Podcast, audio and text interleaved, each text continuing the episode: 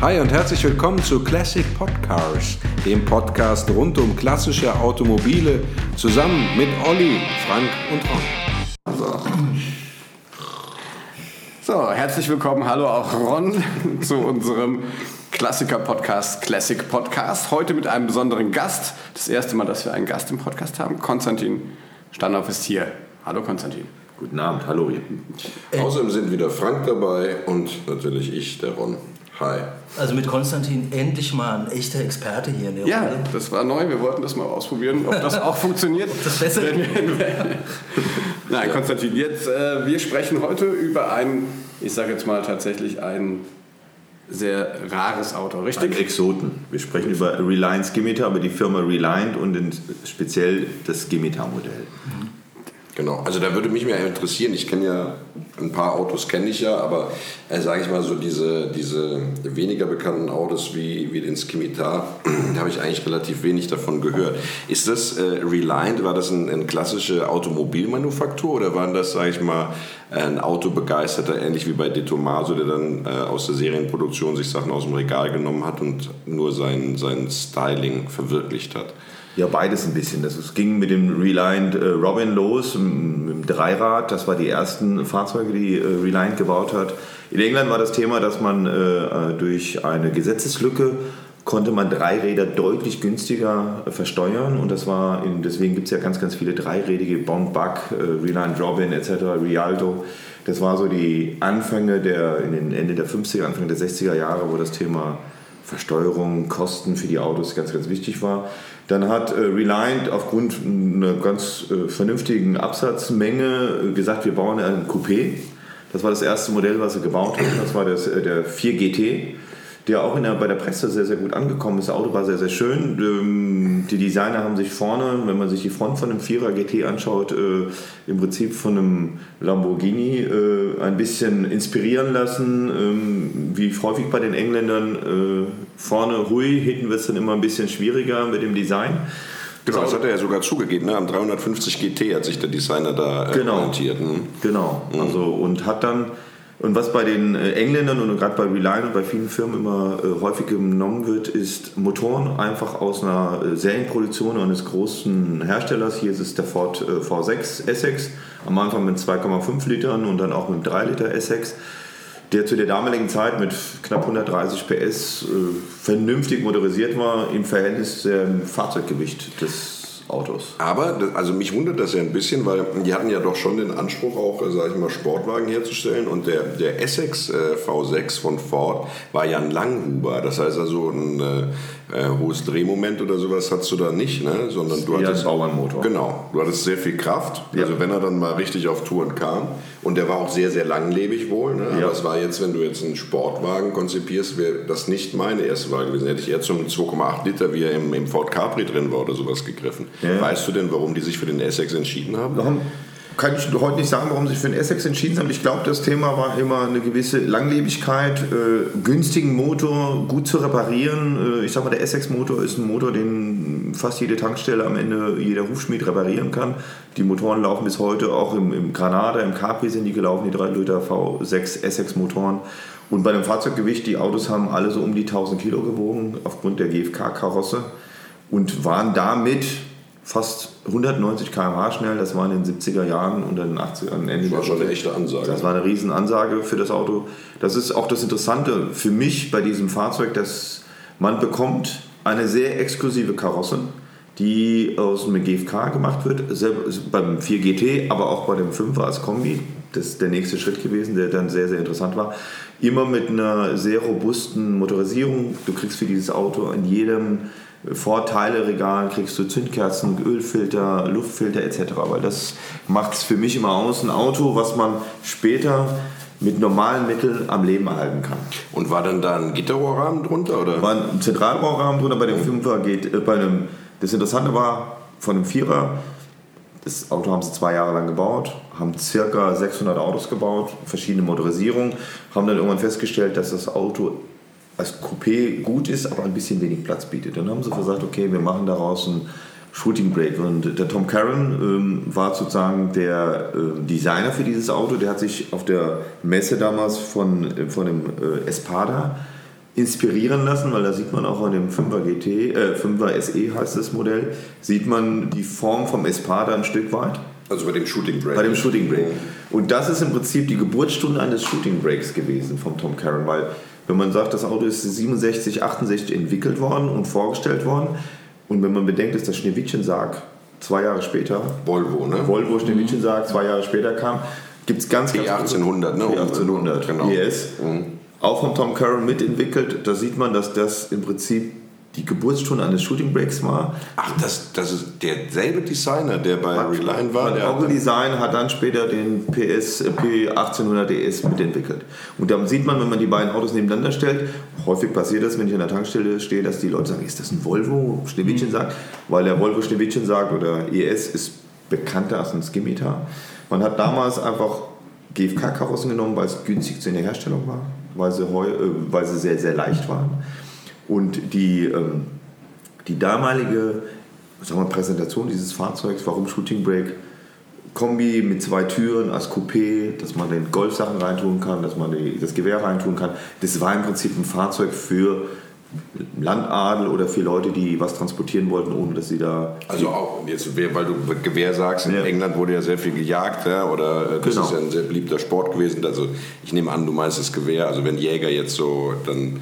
Genau. Äh, ja. Was man so im Kofferraum eben liegen hat. Ne? Ja. Genau, was also man so entweder, braucht. entweder ein Golfschläger oder ein Gewehr. Ja, genau. Also hier jetzt Klassische viel. englische Zubehör. ja, also hier unbedingt, nicht unbedingt. Aber ähm, also was mich interessieren würde, kennen sich denn die ganzen Skimitar-Fahrer in Deutschland? Weil so wahnsinnig viele wird es ja nicht geben. Es gibt nicht wahnsinnig viele in Deutschland, aber es gibt eine ganz interessante Seite. Es hat sich eine, ich sag mal, eine Community, um es äh, vorsichtig auszudrücken, zusammengetan. Von, ich sag mal, in Deutschland gibt es ungefähr 40 Skimitar-Fahrer, die eigen, eine eigene Seite, ähm, eine Plattform haben, eine eigene Seite haben. Im Und- Internet. Im Internet und auch dazu eine eigene Adressliste haben, wo sich Leute einfach gegenseitig helfen, weil es interessant ist beim Skimitar, es gibt eine richtige alternative Parts-Liste, heißt, jede, für jedes Teil, was eingebaut worden ist, gibt es den Hinweis, aus welchem Automobil kommt das. Wo kommt die Wasserpumpe her, wo kommt die, die äh, Türgriffe her, Vorderachse vom TR6, Ja, also- Bremsscheiben etc. Super praktisch. Mir leuchtet das auch ein, äh, was du anfangs gesagt hast, dass ähm, es eben schön ist, wenn man mit Großserientechnik arbeitet und dann später in der Lage ist, dieses Fahrzeug auch ohne Kopfstände zu machen, selbst ähm, zu unterhalten und zu warten. Äh, gleichwohl Schäden an der Karosserie sind wahrscheinlich nicht ganz so leicht zu reparieren. Das ist die große Achillesferse von diesem Auto. Das wurde damals wahrscheinlich äh, nicht bedacht. Äh, also die GFK-Karosse in der Größe wird im Bootsbau verwendet. Heute ist GFK durchaus Ja. bei Fahrzeugen gängig. Corvette war ein Fahrzeug mit GFK. Was bei GFK ein großes Thema ist, ist Verwindungssteifigkeit Ja. und Lack. Bedeutet, der Lack hält auf dieser, auf dieser Karosserie nicht besonders gut. Es gibt so Blisters, heißt, es gibt die, das bricht. Ja. Und heute, also GFK-Schäden kann man reparieren und Profis können das. Man kann es auch lackieren, jedoch sind die Lackierungen immer nur bedingt haltbar, weil einfach durch Witterung, durch Verwindung, durch Bewegung der Ja. Lack wieder anfängt zu reißen. Also es gibt keinen Skimitar, der Aber- schön ist vom Lack her. Also ich kenne das, ich kenn das ja von, ähm, vom, äh, von der Corvette her, also insbesondere die C1 Corvette, die hatte das Problem, dass äh, man damals in dieser GFK-Technologie noch nicht so weit war und dann wie so ein, äh, sich so Blasen auftun in dem... Äh, Osmose. Osmose, genau, das war der Begriff, den ich gesucht habe. Ist das auch ein Problem beim Skimitar? Absolut, das ist bei dem Vierer noch schlimmer als bei dem 5 SE, also der Vierer, das, das Coupé, das hat das relativ stark, diese Ausdünstungen.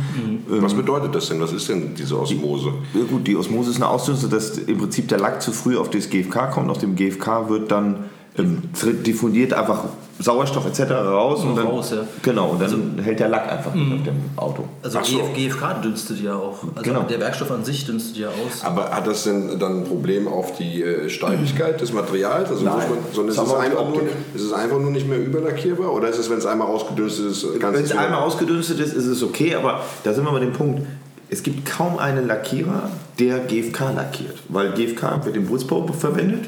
Also in, in dem Automobilbereich hier jemanden zu finden, der wirklich GFK lackieren kann, ist sehr, sehr schwierig. Also da müssen wirklich echte Experten ran. Ähm, Mit viel Zeit. Man, Ja. muss das, man muss das Auto abschleifen, man muss es sehr, sehr lang ausdünsten lassen, man muss es dann wieder grundieren, dann muss man es wieder Zeit geben, wo, wo Lack ho- hochkommt. Die meisten heute haben ein englisch lackiertes Fahrzeug. Wie, sagen, wie ich nenne es mal- Das er. Also das war, äh, Das nennt sich in, in, in, in meiner Fahrzeug Ten-Feeder. Heißt, aus Okay. drei Metern sieht das Auto gut aus. Das ist so, ich sag mal 30, Cent- also Okay. Ten-Feeder. Und dann jeden Schritt wird es ein bisschen von der, von der 2 dann eher. Also, also im Englischen zu bleiben, äh, nice from far, äh, nice from far, but far from nice. Genau, Genau. genau so. Also der klassische Ten-Feeder. Gut, aber, aber sehr reizvoll äh, ist an der ganzen Sache, dass es eben ein, ein Fahrzeug ist, wa- was man nicht überall sieht. Genau. Das finde ich schon mal sehr, Was sehr ja auch sehr formschön Auch ist, jetzt ne? für diese Folge. Äh, jetzt hattest du vorhin schon gesagt, Konstantin, dass man natürlich auch einen ähm, Volvo 1800, P1800 ähm, ja, also wenn man sich jetzt für diese Form interessiert, wäre das eine Alternative, aber natürlich auch, auch sehr teuer. Also ist beides nicht ganz billig. zu Nein, haben. das Chemical ist nicht teuer. Ach, ist nicht teuer. Okay, Nicht teuer, Ja, also- ja, gut, ich bin, ich bin ja Laie, Nein, was das Modell aber- betrifft. Ähm, dann äh, vielleicht kannst du uns eine grobe Vorstellung geben, was du so äh, ja, schon erlebt hast bei Preisen. Äh, Du, du beobachtest es ja wahrscheinlich auch, was, was kann man in England kriegen, was, Was kann man in England kriegen, was kann man in Deutschland Ja, kriegen? ja. Äh, Die Geschichte geht ja los. Ich habe jetzt mittlerweile drei davon. Also ich habe Mhm. einen Vierer Coupé, dann habe ich irgendwann mal einen 5 SEA in England gekauft. Das ist dieser Shooting Break. Das ist dieser Shooting Brake, weil mein Herz schlägt ganz tief für die Shooting Brakes. Also die, Ja. Die Karosserieform, also Shooting Brake ist meine Karosserieform, die ich komplett äh, für mich in meinen Garagen stehen habe, auch verschiedene noch. Mhm. Und ähm, damals habe ich das Auto, ähm, ich sag mal, mit viel, viel Glück und wenig Wissen gekauft, weil ich das Auto in Hamburg mal gesehen habe und mich dieses Auto so fasziniert hat. Ich habe viel mit Autos zu tun, habe dieses Auto aber noch nie gesehen gehabt. Ich habe das aus der Kneipe aus gesehen. War ein, lag ein kleiner Zettel drin, da stand auf der Telefonnummer, äh, wenn ich falsch parke oder störe, kurz anrufen, ich fahre das Auto so. Ah, damit Du wolltest, du wolltest aber nicht umparken, du wolltest das Fahrzeug haben. Das war, ja genau, ich, ich bin hast du vorbeigelaufen. das Fahrzeug erst umgeparkt und dann angerufen? Nein, ich habe dann angerufen, dann kam, dann kam jemand raus, der war ähm, in, in Hamburg an der Kunstschule, war der äh, Professor und dann haben wir uns anderthalb Stunden an diesem Auto unterhalten und so kam ich zu diesem Reliance Scimitar, weil das ist Ja. der erste in Hamburg gewesen. Den hast du dann gekauft? Nein, den habe ich nicht gekauft, der, war, der wollte den nicht verkaufen. Dann habe ich aber eins gemacht, habe ich angefangen nach diesem Auto zu suchen und das ganze Netz durchzusuchen. In Deutschland gab es nichts, es gab nur welche in England. Und habe dann den ganzen Mut zusammengenommen und habe etwas getan, was man eigentlich nicht tut, ein Auto blind gekauft. Das ist ja auch wichtig für unsere Das ist eine Hörer. Preisfrage. Du Wichtig für unsere Hörer. Also äh, gut aufpassen, Konstantin sagt, macht man eigentlich nicht. Macht man eigentlich Aber nicht. er hat es gemacht. Aber ich habe es gemacht. Ja, aber da darf, ich, da darf ich direkt mal einhaken. Bis zu einem gewissen Preis kann man das machen. Also wenn man jetzt zum Beispiel ein Auto hat ne, und man weiß, man will, also man hat ein Auto gefunden, man weiß, man will dieses Auto unbedingt haben. Ja, und man kriegt dann sozusagen ein Auto, was man blind kaufen kann zum Preis von einem Schlachter oder noch günstiger. Also das heißt Schlachter, ein Teileträger. Dann kauft man das Auto natürlich, wenn es selten ist, weil äh, selbst wenn das Auto dann richtig schlecht ist und man sagt, okay, das ist jetzt, sag ich mal, äh, habe ich jetzt äh, in, in, ins Gras gegriffen, ähm, aber ich kaufe das Auto eh, dann kauft man sich halt einen guten, aber hat gleichzeitig dann schon den Teileträger für wenig Geld zu Hause stehen. Von Ja. daher äh, muss man immer abwägen. Äh, blind kaufen, ja, sollte man grundsätzlich nicht tun, gebe ich dir absolut recht, Frank. Aber ab einem gewissen Preisniveau, wenn jemand anruft und sagt, muss morgen weg, ich will 500 Euro, dann fährst du natürlich hin. Ja, Blind. kann man nichts falsch machen. Kann man eigentlich nicht falsch machen. Also lass den Konstantin nochmal seine Geschichte fertig. Ja, ja. Also, Nein, ja, so, ja, ja, doch, Ich gebe natürlich. Ron völlig ja recht. Äh, Was es ist mit euch beiden los eigentlich? Nee, Oh, das ist- ja, nee, ja, nee. ja. Also es ist immer eine Frage des Preises ein Stück weit. Aber damals war das Auto im Ebay eingestellt mit sechs relativ schlechten Fotos. Nachdem ich mit ihm telefoniert habe, habe ich drei noch schlechtere gekriegt. Wie das halt so ist damals, äh, das ist bestimmt jetzt auch 14 Jahre her. Für wie viel hast du denn jetzt blind gekauft? Ich habe ihn damals für 1000 Pfund gekauft. Heißt damals, ich sag äh, 1500 Euro für ein Auto, was es in Deutschland nicht gibt, für ein Auto, was es in Deutschland Zulassungsfragen gibt, die groß sind. Sicherheits... Äh, Sicherheit, äh, Scheinwerfer, Reifen, äh, GFK-Karosse ist beim TÜV immer eine riesen, da klatschen sie die Hände vor. Hat man ja das Problem auch beim Mehari, ne? Genau. Ähm, So. Ich habe damals äh, 400 Pfund anbezahlt, habe ein One-Way-Ticket gebucht nach äh, England, bin dann nach London Stansted geflogen, bin dann zwei Stunden mit dem Zug rausgefahren und habe dann am Bahnhof gestanden und habe gewartet, dass John mich mit dem Schild abholt, wo Skimitar draufsteht. Ich habe uns noch nie in meinem Leben, unserem Leben gesehen. Da stand er da, der fuhr dann auch mal nochmal an. Ah, er war da. Er war da. er war da und jetzt kommt die, das Spannende an der Geschichte. Er war da, er fuhr mit dem Auto, fuhr mir nochmal anderthalb Stunden bis an die schottische Grenze. Und dann stand ich vor diesem Haus, dann hat er die Garage aufgemacht, dann zog er die Decke von diesem Auto mit mir zusammen runter. Und als ich von der Front ankam, an der Motorhaube, äh, an der Windschutzscheibe war mir klar, ich kaufe das Auto. Ich durfte aber noch nicht so, mich so freuen, weil das Auto sensationell gut aussah. Ähm, naja, klassischer Blender also. Klassischer Blender, ein richtiger Trend, nein, wirklich. Und das Schöne war mit, mit ihm, wir haben dann einen Vertrag gemacht, ich habe bezahlt, er hat mir dann Werkzeug mitgegeben, also Schraubenzieher, Wasserpumpenzange und ein bisschen Draht und ein bisschen Klebeband. Also das ist das, was du für englische Autos brauchst, weil ich konnte es im Flieger nicht mitnehmen. Sagt er, nimm es mit, schick es mir wieder zurück, wenn du es dabei hast, wirst du es nicht brauchen. So. so ist es, ja. So ist so das. Ist es immer, ja. So, dann haben wir uns reingesetzt, oder habe ich mich reingesetzt, wir sind 600 Meilen bis nach Dover gefahren, rechts gelenkt, in den Kreisel reinfahren, wenn man nach links abbiegen muss, wenn von oben ein Tanklastzug kommt, das ist immer so ein Moment, ja. wo wir tief durchatmen. Kleine. Kleine Schrecksekunde, nein, funktioniert. 600 Meilen bis äh, nach Dover gefahren, übernachtet am nächsten Tag, dann nochmal 640 Meilen äh, oder Kilometer dann von äh, Calais bis nach Frankfurt runter. Ohne Panne ohne Panne. Ja. Ist wirklich äh, 1300 Kilometer und seitdem ist dieses Auto für mich in meinem Herzen unverkäuflich, weil es einfach sensationell ja. funktioniert hat. Ja. Aber wie war, also als du dann in Frankfurt ankamst, schlafen gegangen, also nochmal geschleichelt hast, das Auto, Jawohl. gute Nacht gesagt hast, bist dann in dein Bubu-Bettchen gegangen, hast eine Runde geschlafen und hast es dir am nächsten Morgen dann, sag ich mal, angeguckt und dort auf Herz und Nieren geprüft. Wie war er denn vom Zustand? Vom, ja, vom Zustand. Er war, da sind wir wieder typisch klassisch englisch das ähm, Essex-Motor mittleres Auslaufmodell bedeutet, er läuft an allen Ecken aus, funktioniert, aber verliert Flüssigkeit in alle Richtungen, Wasser, Öl etc.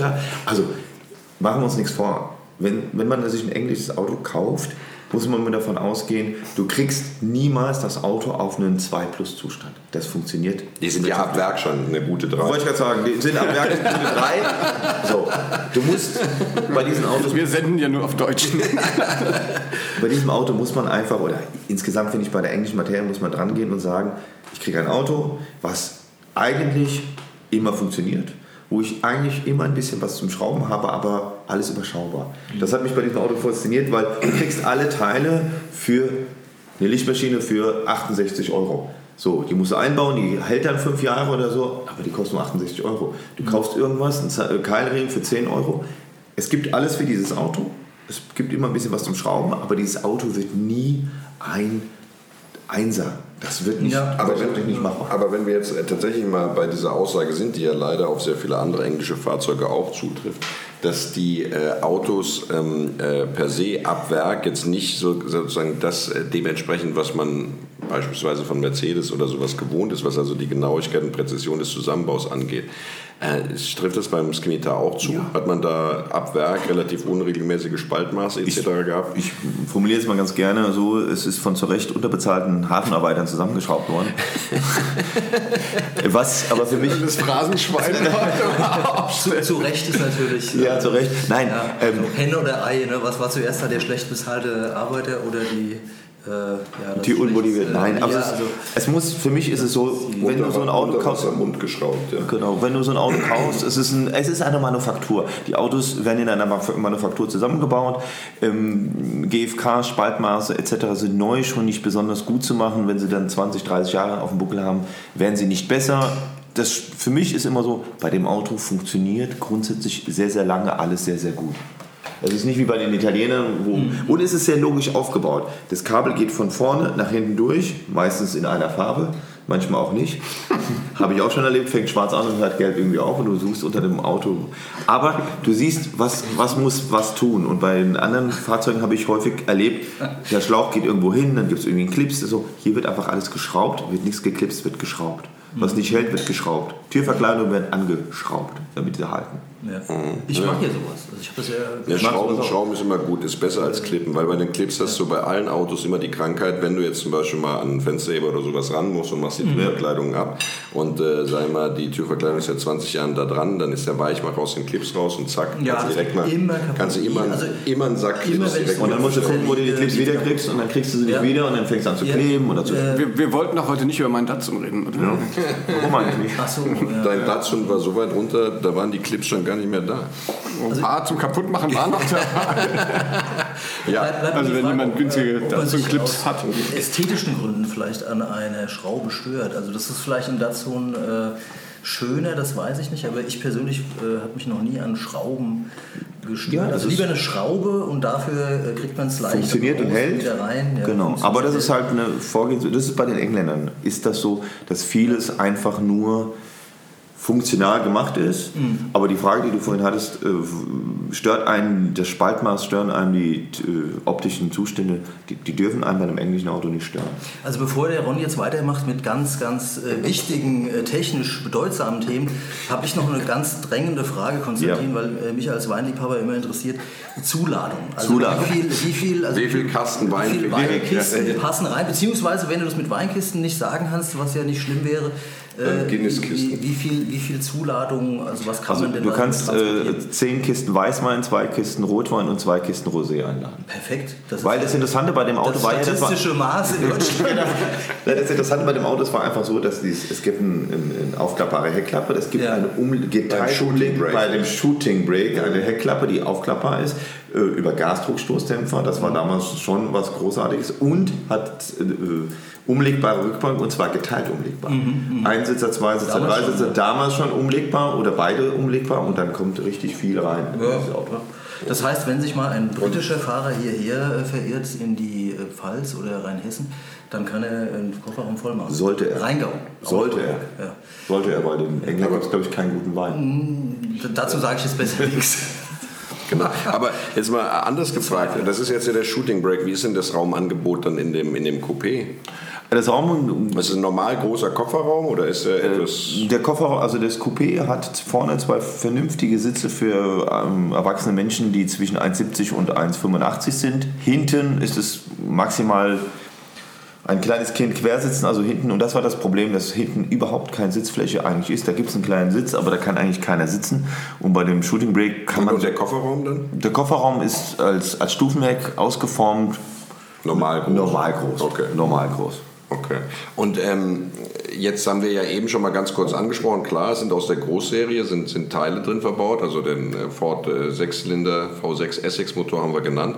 Ähm, wo äh, gibt es denn noch Teile äh, aus welchen Autobereichen? Also ich weiß zufällig, dass das Einzige, was ich weiß, ist, dass äh, die Rücklichter in einer der Baureihen vom Hillman Hunter sind. Zum Beispiel, das sind, die Türgriffe sind innen vom äh, MGB, die Vorderachse ist vom TR6.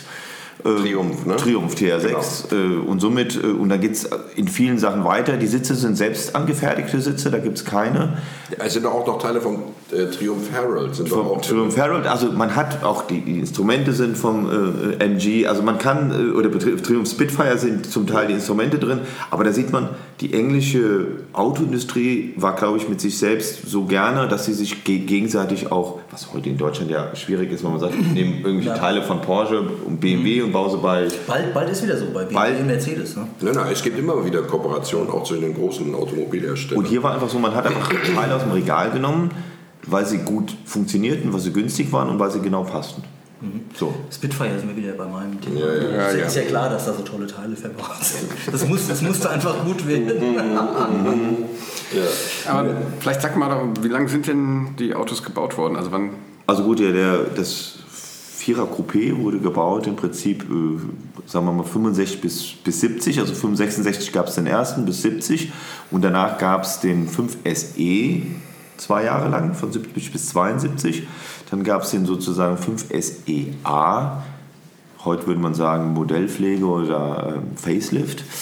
Ähm, etwas anderes Armaturenbrett, man hat versucht ein bisschen moderner zu machen und dann gab es den ähm, 5 SEA bis 75 und gab äh, am Ende gab es noch einen Sechser. Man hat dann versucht ähm, auf den äh, Fünfer etwas moderner in den 80er Jahren, da ging glaube ich in 78, 79 gab es den 6 SE, der von Optik, von einem, aus meiner Sicht, von dem klassischen völlig abweicht. Also das Auto hat nur die Proportionen, aber nicht mehr die klassische Optik. Und auch in der Szene ist der 5 SE respektive der 5 SEA das Oldtimer-Auto und ähm, der S6er ist in der Beliebtheitsskala eher.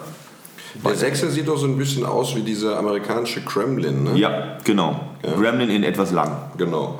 Ja. Aber ähm, es gibt ja ein paar interessante Fragen noch, die ich hätte, bevor wir dann nochmal, sagen wir mal, so ein bisschen den Kaufberatungsaspekt ansprechen.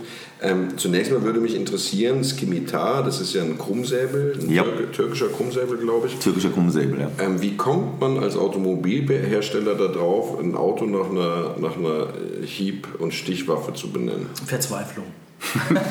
Nein, ich weiß es. Aggression und Verzweiflung, ja, Ja, ein ich bisschen. weiß es ja, nicht. man hat.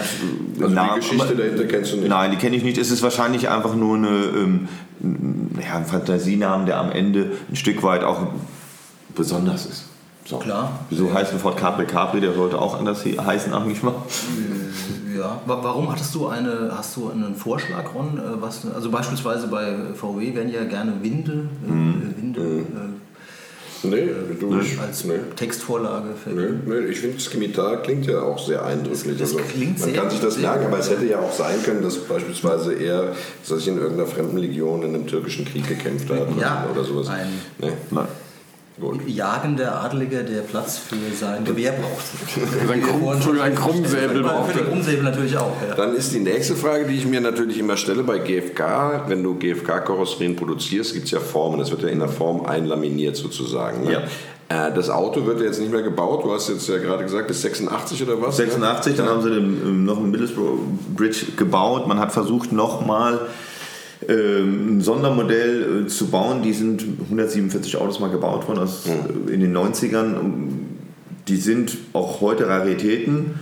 Ähm, also Queen's Garage hat dann die ganzen Formen gekauft und theoretisch bauen die gegen Geld heute noch einen neuen Skimitar. Das wäre nämlich meine Frage jetzt gewesen, wenn diese Formen ja existieren und Ja. anders, sage ich mal, als in der blechverarbeitenden Industrie, wo ja die Formen, also die Tiefziehformen oder die Pressformen bei äh, eine gewisse, wenn die eine gewisse Toleranz durch die hohen Fertigungszahlen äh, überschritten haben, werden die einfach vernichtet. Äh, bei ähm, äh, Lam Laminierungsformen für GFK ist das ja nicht so. Du hast also keinen Formverlust und deswegen sind die sind irgendwo eingelagert. Die gibt's, es- also irgendwann ist die Firma, äh, wie viele englische Firmen, insolvent gegangen. Sie haben einfach nicht geschafft, nach dem Fünfer, der sehr, sehr populär war, da haben sie über 5.500 Autos gebaut, der in England heute noch sehr populär ist als, als Fahrzeug in der Oldtimer-Szene, mit dem Sechser ein modernes, vernünftiges Auto hinzustellen. Das Auto war schwerer, das Auto hatte denselben, denselbe Motor drin, der war damit langsamer, verbrauchte mehr, dann hat man an der Hinterachse angefangen zu experimentieren. eine andere Übersetzung. Andere Übersetzung, dann wurde das Auto lauter, es fuhr nicht mehr gut und man hat dann irgendwann festgestellt, dass die, die, die Kunden für dieses Auto sich nicht mehr erwärmen konnten. Man hat danach versucht, ein Cabrio zu bauen, der grottenhässlich ist mit einem Überrollbügel äh, als 8 GTC und dann, wie ganz, ganz viele englische Automarken, ging das dem Thema Liquidität, Insolvenz und dann haben eine Firma sich äh, komplett die Teile, respektive auch die Formen gekauft. Ja. Und die handeln heute sehr, sehr viel mit diesen Ersatzteilen.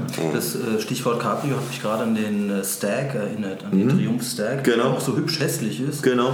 Ja, ist eigentlich wirklich traurig. Äh, Wir hatten, glaube ich, bei einer anderen Gelegenheit schon mal darüber gesprochen, dass in England ging es ja so in den 70ern eigentlich schon bergab, wenn man Ja. jetzt mal realistisch sieht, äh, was die Automobilbranche betrifft, auch wenn die sich durch die 80er noch durchgeschleppt haben. Oder hat ja dann Rover oder Br- British Leyland, äh, Ja. wenn ich an den Mini denke, schon diese. Kooperationen mit äh, Zu viele Marken also neue kooperiert. Gesucht. und- Genau, und dann hat man bestimmte Marken sterben lassen. Man hat zu viele Köche, haben angefangen, einen eigenen Brei zu machen. Schade. Ja, und sie sind halt auch Opfer der Globalisierung geworden, Ja. ne? weil sie einfach aufgekauft und dann äh, dicht gemacht worden oder zerschlagen worden. ne? Also BMW hat ja damals Land Rover äh, äh, übernommen, äh, rausgelöst und hier äh, Mini haben sie behalten, Land Rover haben sie dann an Jaguar verkauft oder an wen, ne? ich weiß es jetzt Die haben sie dann dreimal durchgereicht und Genau, mittlerweile sind sie dann dann irgendwann was. Dann. In Zeiten der Globalisierung, äh, gutes Stichwort, sollte man sich allerdings nicht zu überlegen fühlen, wenn man sich, sich jetzt heute anguckt, ähm, was beispielsweise auch für etablierte deutsche Hersteller für ein Risiko äh, aus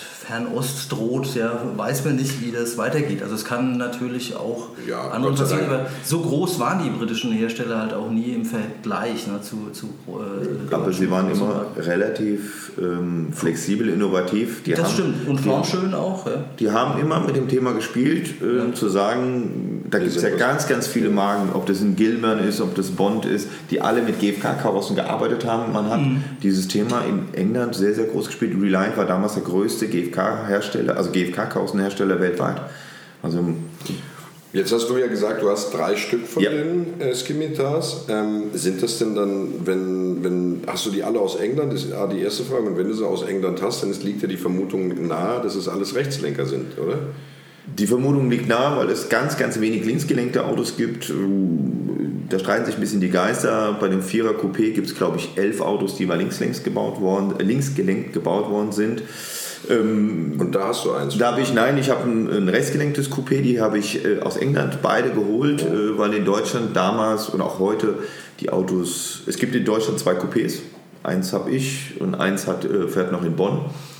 Ähm, Interessant, und die kennen sich. Also die, die beiden kennen sich. ja, die beiden kennen sich, das war interessant, auch Bonn ist jetzt auch nicht so ganz weit weg. Ja, ja. So, und ähm, Ja. Ja. und das, Hast du einen linksgelenkten denn auch? Ich habe noch einen linksgelenkten frisch gekauft, einen linksgelenkten Skimitar SS1. Das ist sozusagen die letzte Bau äh, oder das letzte Modell, was äh, Reliant gebaut hat als Skimitar. Da kann man sagen, da muss man ein Herz für haben, weil das ist eigentlich so ein MX5 Verschnitt äh, mit einem kleinen Ford 1,4 Liter 75 PS Motor. Bei dem Auto war halt die Besonderheit, warum musste ich das kaufen? Dieses Auto ist als allererstes Auto in Hamburg von einem Hamburger Händler einer ältere Dame geliefert worden für sagen und schreibe damals war 1986 für 27.000 D-Mark. Dafür gab es mal ein richtiges Auto für. Ja. Sie hat sich äh, einen Ledersitz, äh, Leichtmetallfelgen Damals, damals richtig viel Geld. Richtig viel Geld. Und zu diesem Auto gibt es die komplette Historie noch. Es gibt den damaligen Kaufvertrag noch. Es gibt alle Rechnungen, die sie bei diesem Wahnsinn. Händler hat machen lassen. Die ältere Dame ist verstorben und der, der Sohn konnte mit diesem Auto nichts anfangen, hat eine relativ kryptische Anzeige geschaltet. Das ist für mich immer so dieses Trüffelschwein suchen. Ja.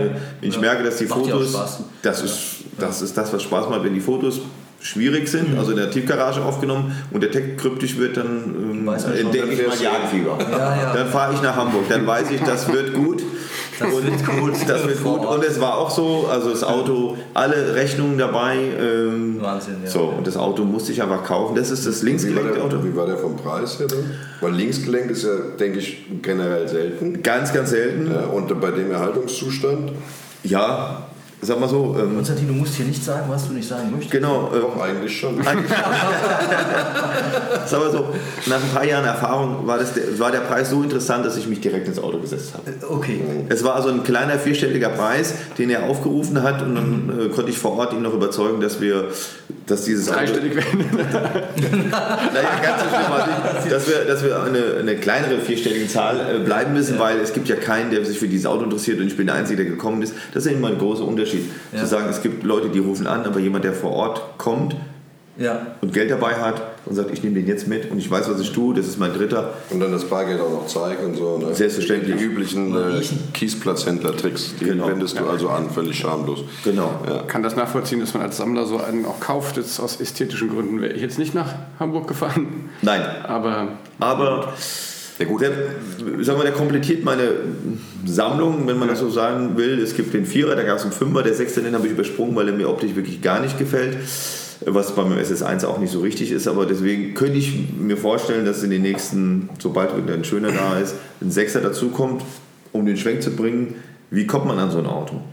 So ein Auto gibt es in Deutschland seltenst zu kaufen, aber es macht auch Spaß und Sinn, so ein Auto in England zu kaufen, weil die in England zu vernünftigen Preisen käuflich zu erwerben sind. Da wären wir jetzt bei der Frage, was sind vernünftige Preise für die Autos? Ja, wir reden jetzt, deswegen, wir reden über ein, Ex, also wenn wir bei dem Fünfer oder bei dem Vierer Coupé bleiben, reden wir über ein extrem exklusives, aus meiner Sicht wunderschönes Fahrzeug mit einer sehr, sehr robusten, überschaubaren Technik.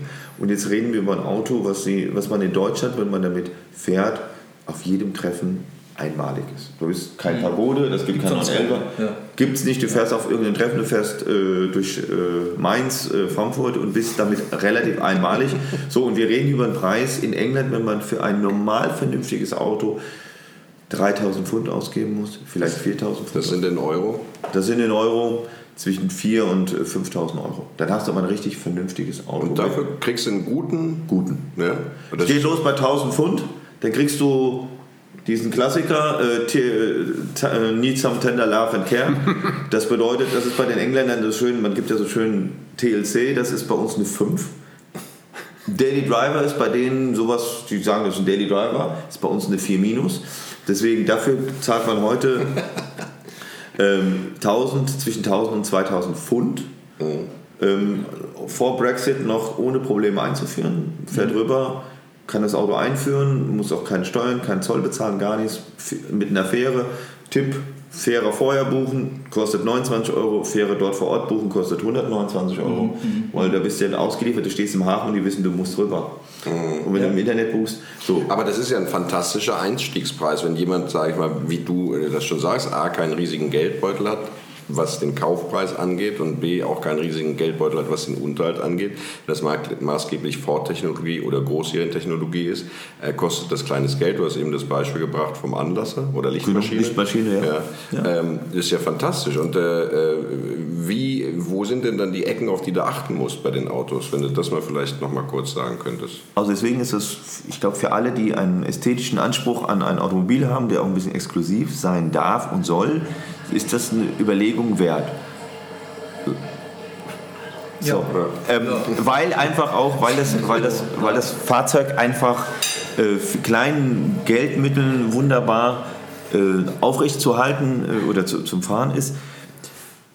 Ich weiß auch schon, wie unser ähm, Beitrag heißen muss, Olli, weil nach, nach dieser Vorrede von Konstantin äh, Geheimtipp Skimitar. Das ist so. Weil, Geheimtipp Skimitar. Ich, ich kenne jetzt Dann kaufen kein- wir uns erstmal alle ein, bevor wir jetzt ausstrahlen, kein, oder? kein, kein äh, formschöneres Auto, was so zu diesem Kurs und Kurs ist Der das Kurs richtige, fasziniert mich richtige wirklich. Stichwort, weil ich, ich war jetzt gerade fünf Tage auf der Insel, äh, privat in anderer Mission leider, also nicht wegen äh, Oldtimer oder Youngtimer, aber der Kurs ist ja momentan für uns, also wenn man aus deutscher Sicht, Ja. ist das ja wahnsinnig günstig gerade und äh, sich Also, dann quasi wenn man heute die sagt- Lauer zu legen, ist bestimmt gut. Ja. Ist so, wenn man sagt, ich habe 5000 Euro, dann kann man ein sehr vernünftiges Auto kaufen.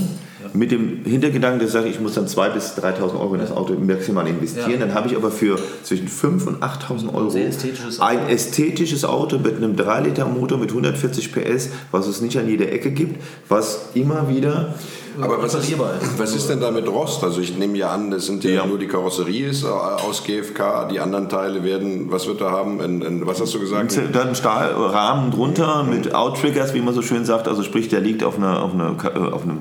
Das ist das große, sagen wir, das, das große Skelett von diesem Fahrzeug. Um, wenn man in England ist, muss man sich anschauen, wie sieht das Auto von unten aus. Weil von oben sieht er immer geht so gut aus und von unten stirbt oder lebt dieses Auto.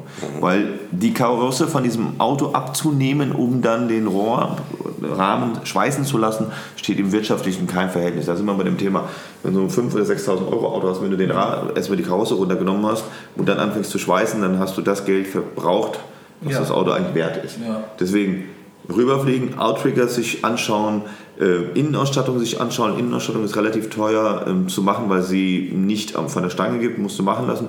Die, über die Karosserie ein Stück weit zum Thema Tenfeeder wieder sein.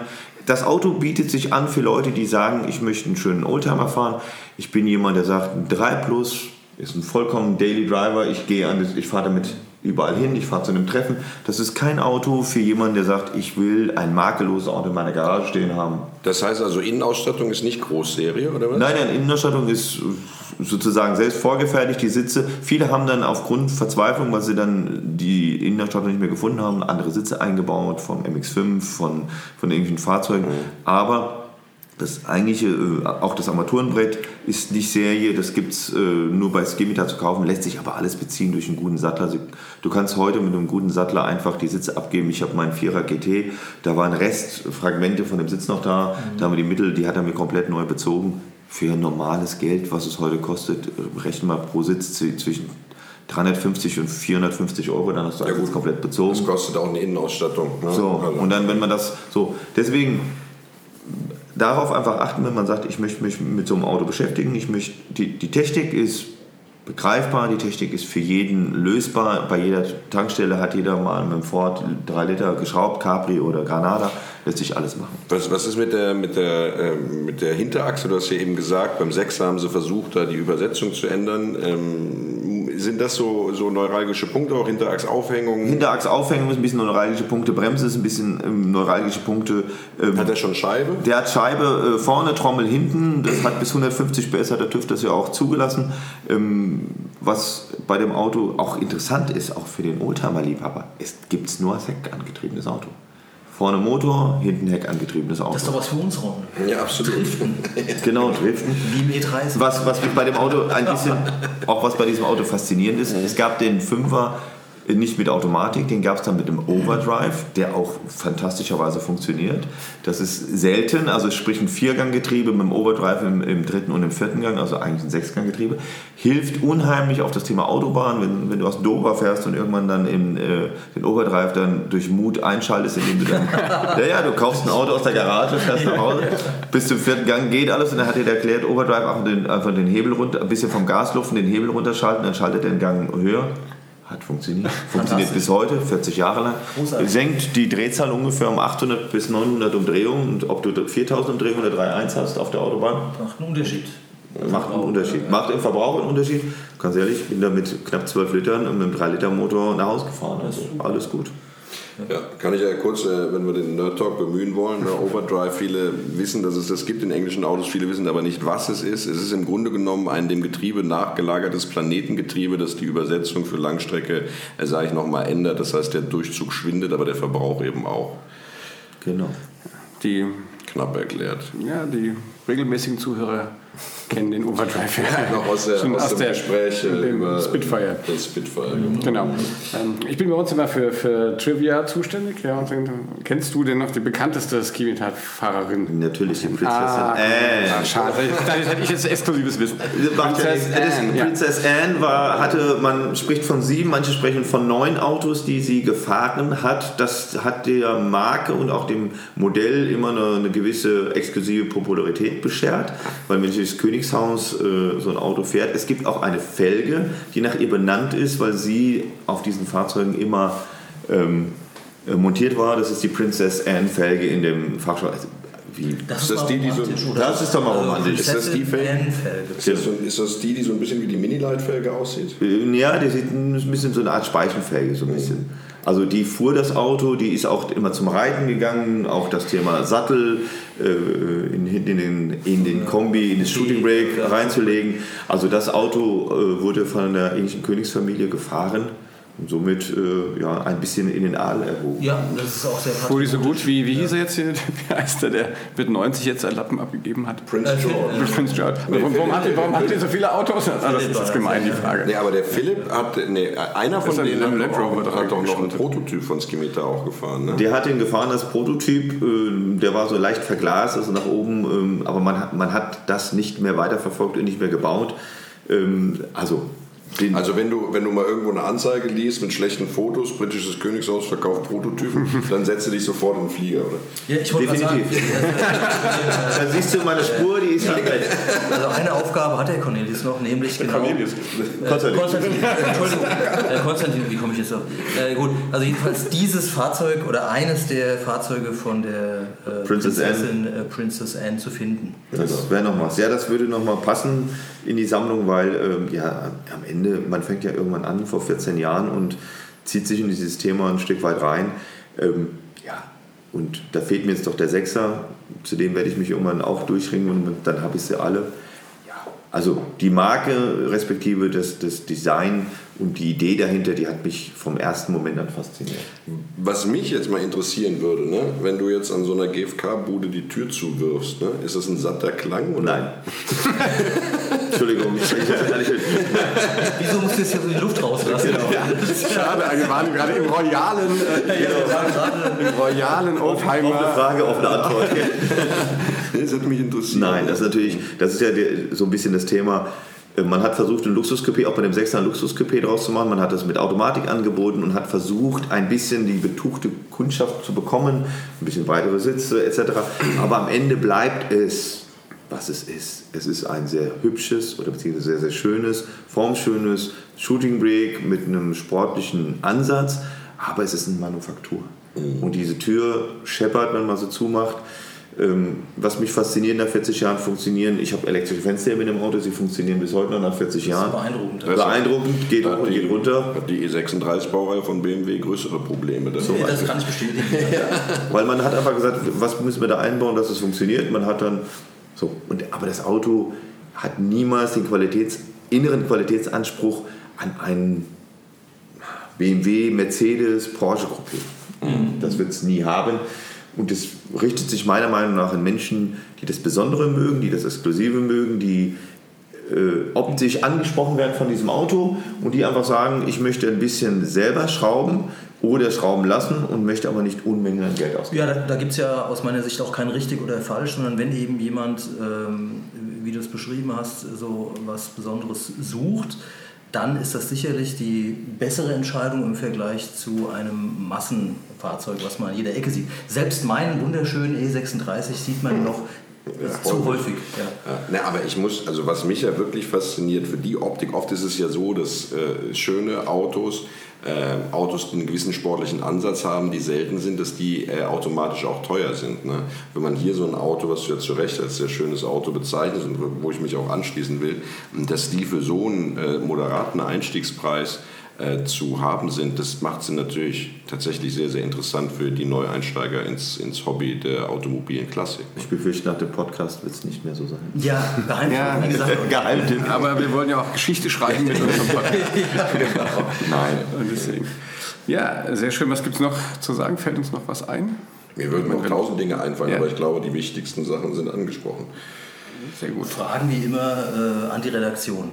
An die Regie. An die Regie. ja klar, also wenn es da Rückfragen gibt, wir werden wieder alles an, an, Links, die wir hier angesprochen haben, in die Shownotes packen. Wer nochmal beim Konstantin nachfragen möchte, der kann das gerne uns auf eine E-Mail schreiben. Wir leiten die dann gerne weiter. Sehr gerne. Ne? Wenn auch einer aus dem Königshaus einen verkaufen möchte, dann bitte an mich. Äh, ich fahre Ron. ja, genau. Ja, vielleicht begleiten wir dich ja mal bei so einer genau. Ausfahrt. Das Travel Podcast können wir auch mal machen. Ne? Ja. Nee, sehr schön, dass du da warst. Du hast, äh, warst eine große Bereicherung für uns. Ja, super. Ja, Danke, dass ich kommen durfte. Ja, sehr gerne. Machen wir schon mal eine Ausnahme. Nein, super schön, dass du da warst. Ich glaube, viel mehr äh, geballte Skimitar-Ahnung in Deutschland werden wir nicht finden. Nee. Ja. Und äh, na gut, und als Experten zum Thema Shooting Breaks ja. Ne? Deine große Leidenschaft. Meine große Leidenschaft. Da stehen noch drei in der Garage. Wenn wir mal den Volvo äh, P1800 machen, dann ist äh, der Konstantin auf jeden Fall Oder mal den, wieder, wieder mit dabei. Lotus Europa. Ja. Lotus Elite. Ich habe noch einen Gilbern Invader Estate. Das wird noch ganz spezieller. Da gab es 104 Autos von. Auch selbe GFK-Karosse. Auch Shooting Break. Also wenn ihr zum Shooting Break was wissen wollt, fragt mich gerne. Also, ich glaube nicht, dass du das letzte Mal hier warst. In diesem vielen Sinne, Dank. vielen Dank. Dankeschön. Bis, Vielen Dank fürs Zuhören. Bis dann. Tschüss.